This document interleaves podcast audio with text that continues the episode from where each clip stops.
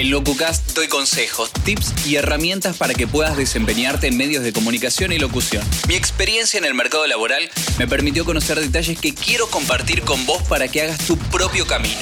Soy Cristian Requelme y así empieza un nuevo episodio. Cinco errores al hablar en público te voy a compartir en este episodio de LocuCast que vas a poder tener en cuenta cuando estés hablando con otro, pero también cuando estés haciendo alguna conducción de evento, cuando te toque hacer un discurso frente a alguien. Así que toma nota de estos cinco puntos que son muy importantes y ojo que al final puedo darte un bonus track, puedo darte un tip más.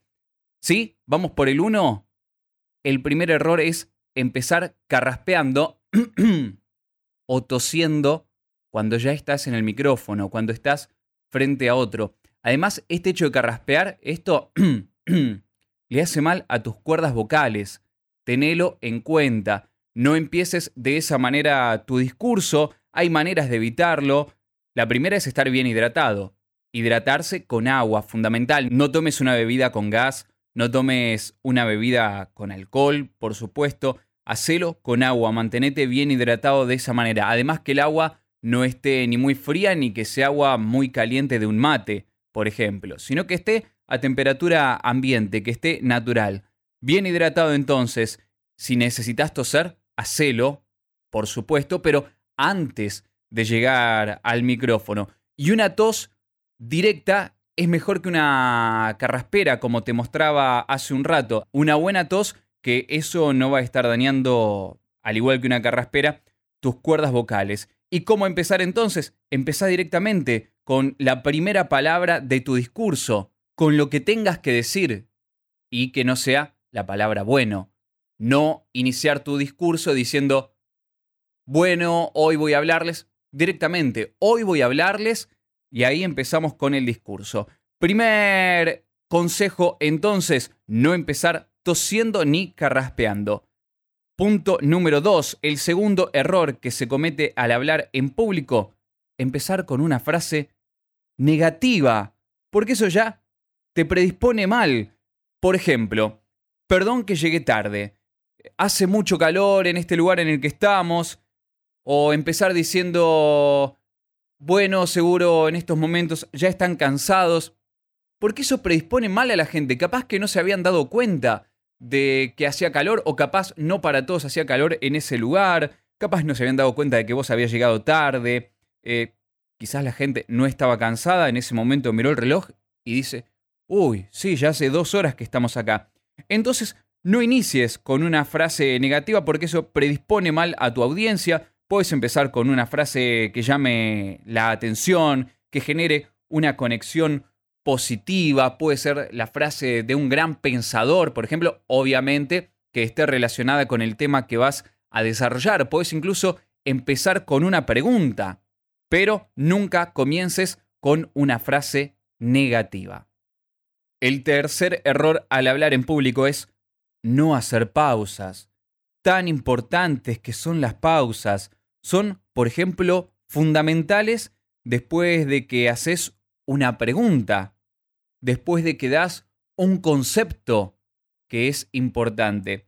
Porque en ese momento en el que vos decís un concepto que es destacado, que es importante, le permitís al otro asimilar esa información que le estás dando. Si no es dato tras dato, tras dato, tras dato.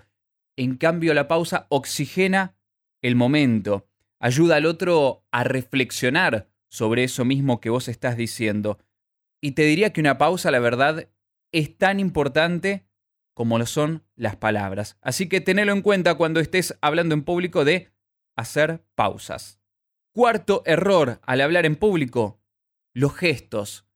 Pero no es porque los gestos estén mal en sí, sino porque sean pocos gestos, me refiero a con la mano, a que gesticules poco con las manos, porque acompañan a tu discurso tus manos, acompañan a tus palabras, las potencian, las pueden hacer más fuertes. Si vos estás en una conducta estrictamente rígido, parado, parada, quieto, sin mover tus manos, bueno, eso va a transmitirle inseguridad a la gente que te está mirando, como que tenés ese cuidado, que no te animás a moverte.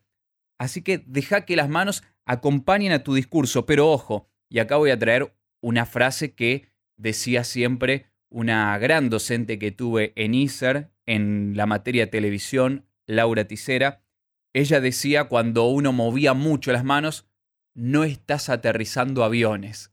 Y qué bien, qué bien esa frase para que lo tengas en cuenta. Alguna vez, si no viajaste, habrás visto de todas maneras a esas personas que están indicándole a un avión cómo tiene que girar a la nave para estacionar. Bueno, lo mismo, nada de esos gestos ampulosos, de grandes movimientos de brazo, porque en definitiva eso lo que va a hacer va a distraer a tu público y solamente le va a prestar atención a los movimientos de tus brazos, a los movimientos de tus manos. Eso ya distrae. Y lo importante es lo que vos estás diciendo, en definitiva.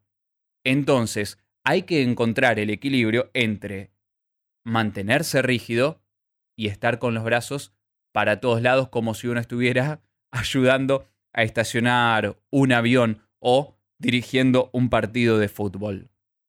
Y el quinto error que quiero dejarte para que no cometas al hablar en público es no hacer contacto visual. ¿Cómo no vas a mirar a la gente que está ahí escuchándote? Porque el otro se conecta con vos a través de la mirada, el otro se identifica, genera un vínculo muy especial. Es muy difícil hablar con alguien. Imagínate cuando estás uno a uno. Es muy difícil hablar con otro que no está mirándote. Te distrae, te cuesta seguir con lo que te está diciendo. Bueno, lo mismo cuando vos le estás hablando a una gran audiencia. Buscate unos focos de atención y anda recorriendo con tu mirada grupos de personas si es que la audiencia es muy grande. Anda puntualizando en algunos y de esa manera continúa con tu discurso, con lo que tengas para transmitir, que la gente se va a sentir mucho más identificada con vos. Ahora sí, te comparto este bonus, este punto número 6, para que no cometas este error. Un grave error es no elaborar previamente tu exposición.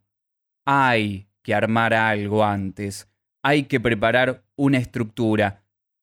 Toda exposición, todo discurso tiene su introducción, tiene su nudo, ese tema que vas desarrollando, y tiene su desenlace.